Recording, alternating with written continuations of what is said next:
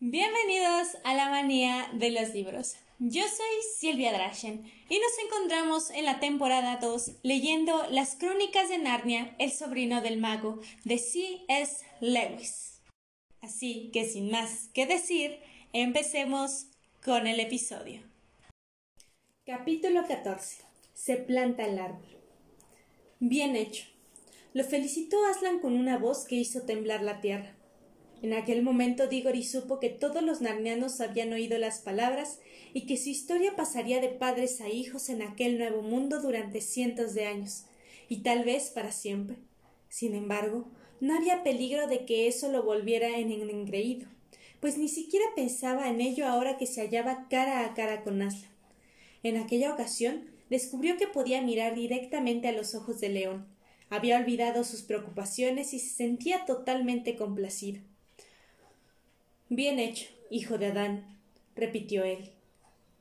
Por esta fruta has pasado hambre y sed, y has llorado. Ninguna mano que no sea la tuya sembrará la semilla del árbol que protegerá Narnia. Arroja la manzana en dirección a la orilla del río donde la tierra es blanda. Diggory hizo lo que le indicaba Aslan. Todos se habían quedado tan silenciosos que se oyó cómo la fruta producía un ruido sordo al caer en el barro. La has lanzado bien, proclamó Aslan. Procedamos ahora a la coronación del rey Frank de Narnia y de Helen, su reina. Los niños advirtieron entonces su presencia por primera vez. Iban vestidos con ropas extrañas y hermosas, y de sus hombros caían lujosos mantos que se extendían a sus espaldas hasta donde cuatro enanos sostenían la cola del rey y cuatro ninfas la del río de la reina. Llevaban la cabeza descubierta, pero Helen se había soltado el pelo y mejorado enormemente su aspecto. Sin embargo, no era ni el pelo ni el atuendo lo que les daba un aspecto distinto.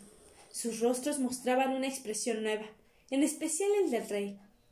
Toda la severidad, astucia y carácter pendenciero que había adquirido como cochero en Londres parecían haber sido eliminados, y el valor y la amabilidad que siempre había tenido resultaban más fáciles de distinguir.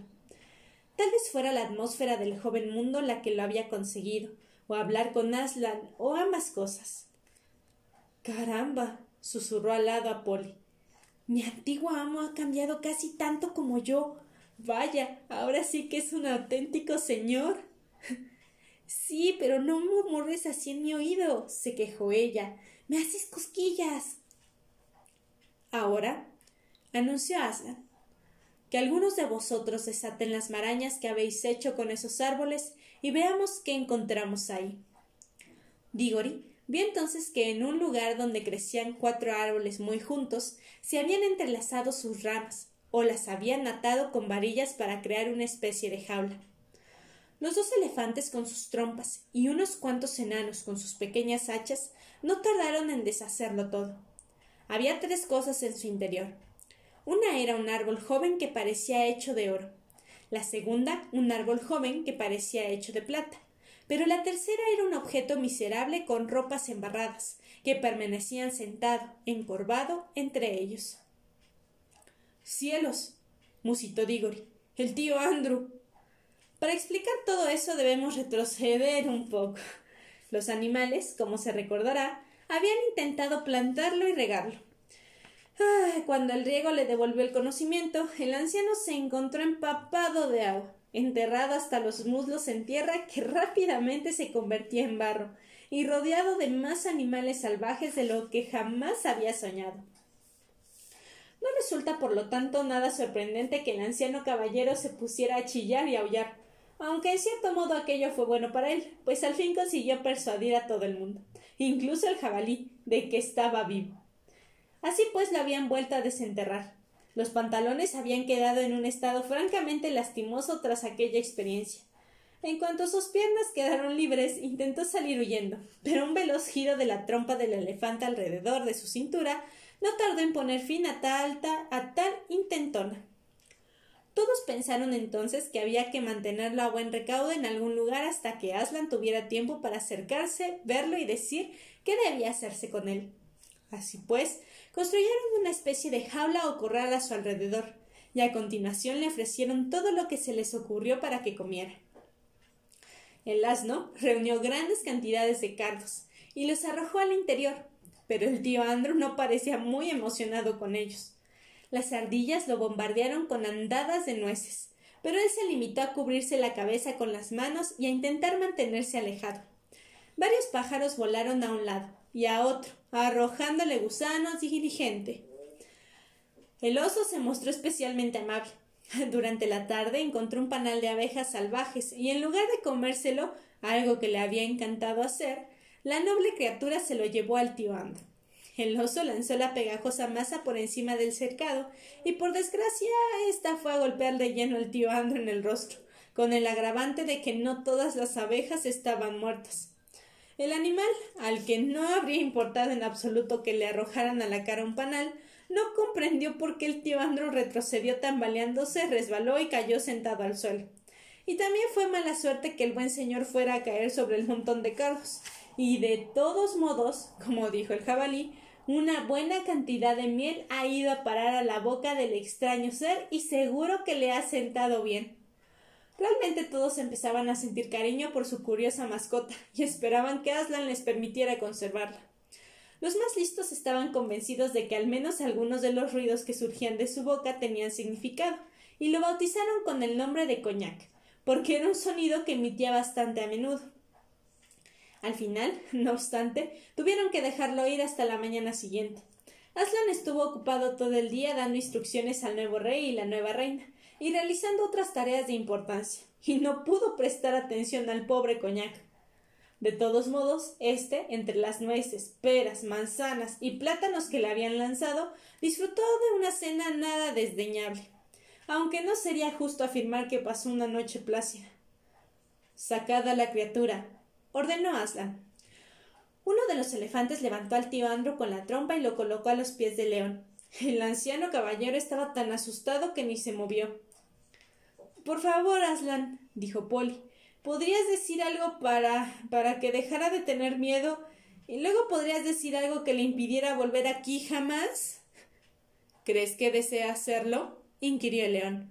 Bueno, Aslan, siguió la niña.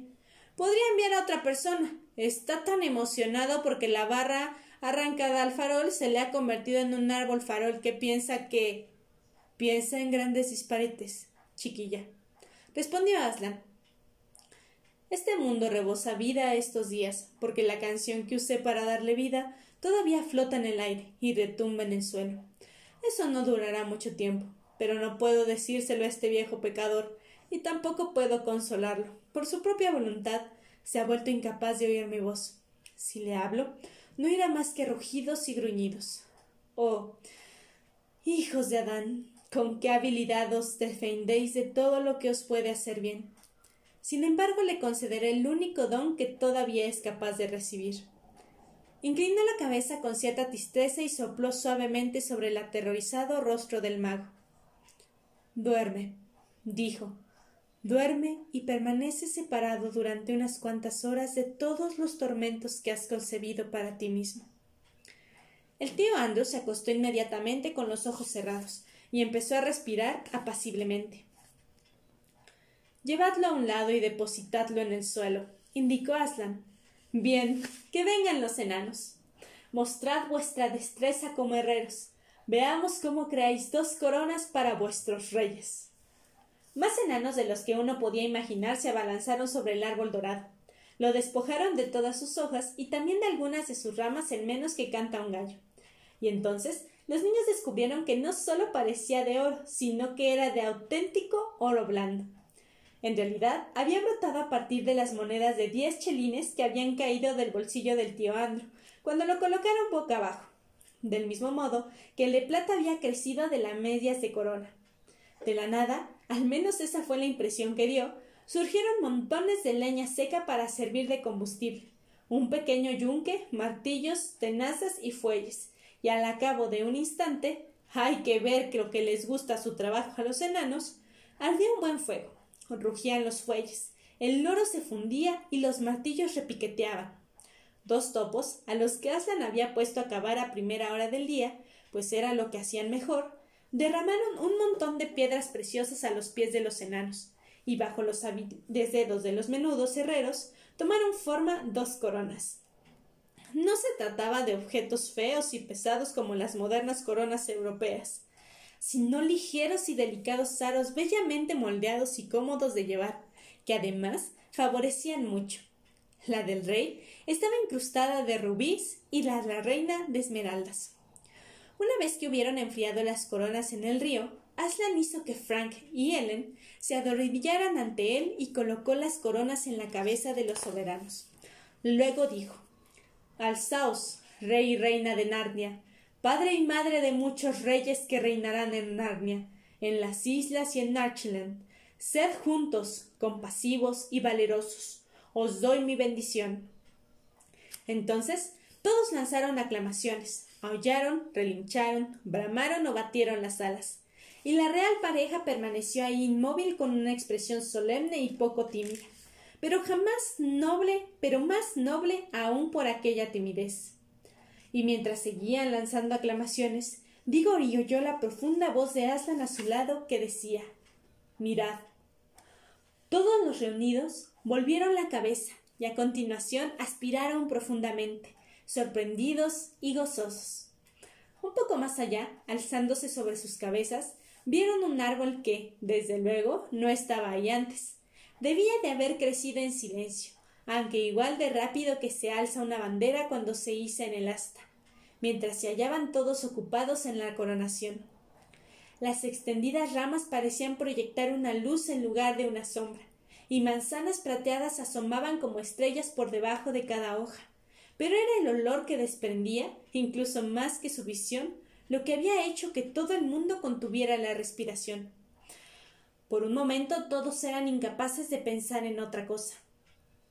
Hijo de Adán, dijo Aslan, has sembrado bien, y vosotros, narnianos, que sea vuestra primera preocupación custodiar este árbol, ya que es vuestra protección.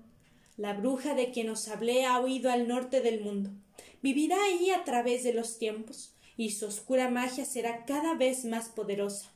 Sin embargo, mientras ese árbol florezca, jamás vendrá a Narnia. No se atreverá a acercarse a menos de doscientos kilómetros del árbol, pues su aroma, que es fuente de alegría, vida y salud para vosotros, es muerte, horror y desesperación para ella. Todos contemplaban solemnemente el árbol, cuando el león giró de improviso la cabeza, derramando destellos de luz desde la melena al hacerlo, y clavó sus enormes ojos en los niños. ¿Qué sucede, niños?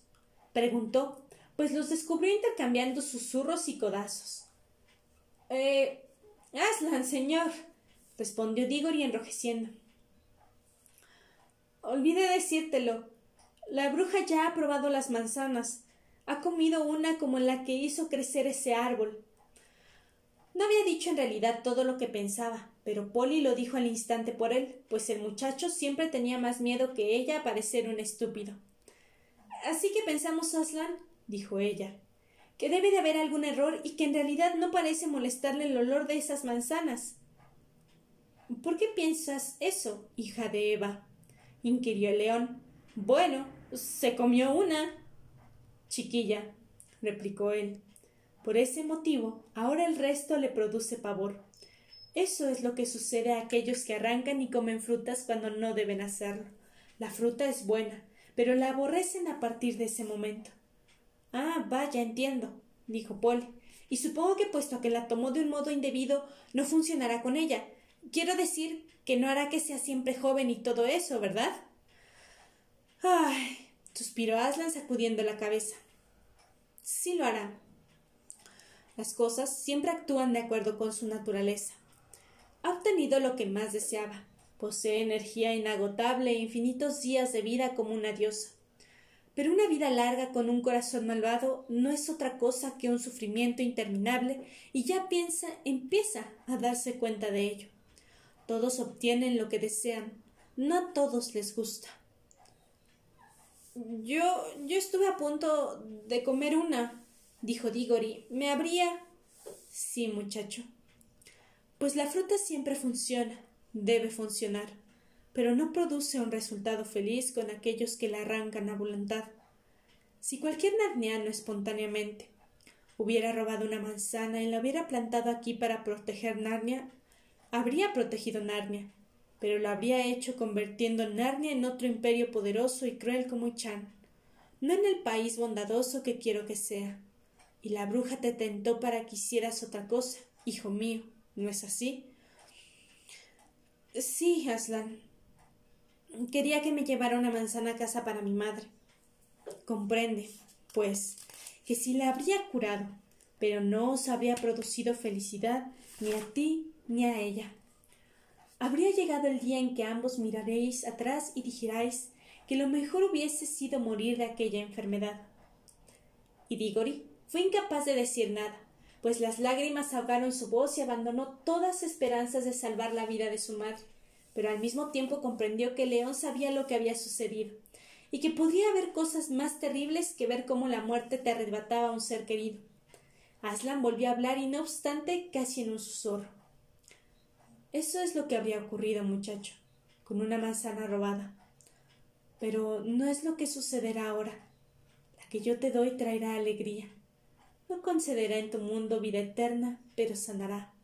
Ve, arranca una manzana del árbol para tu madre.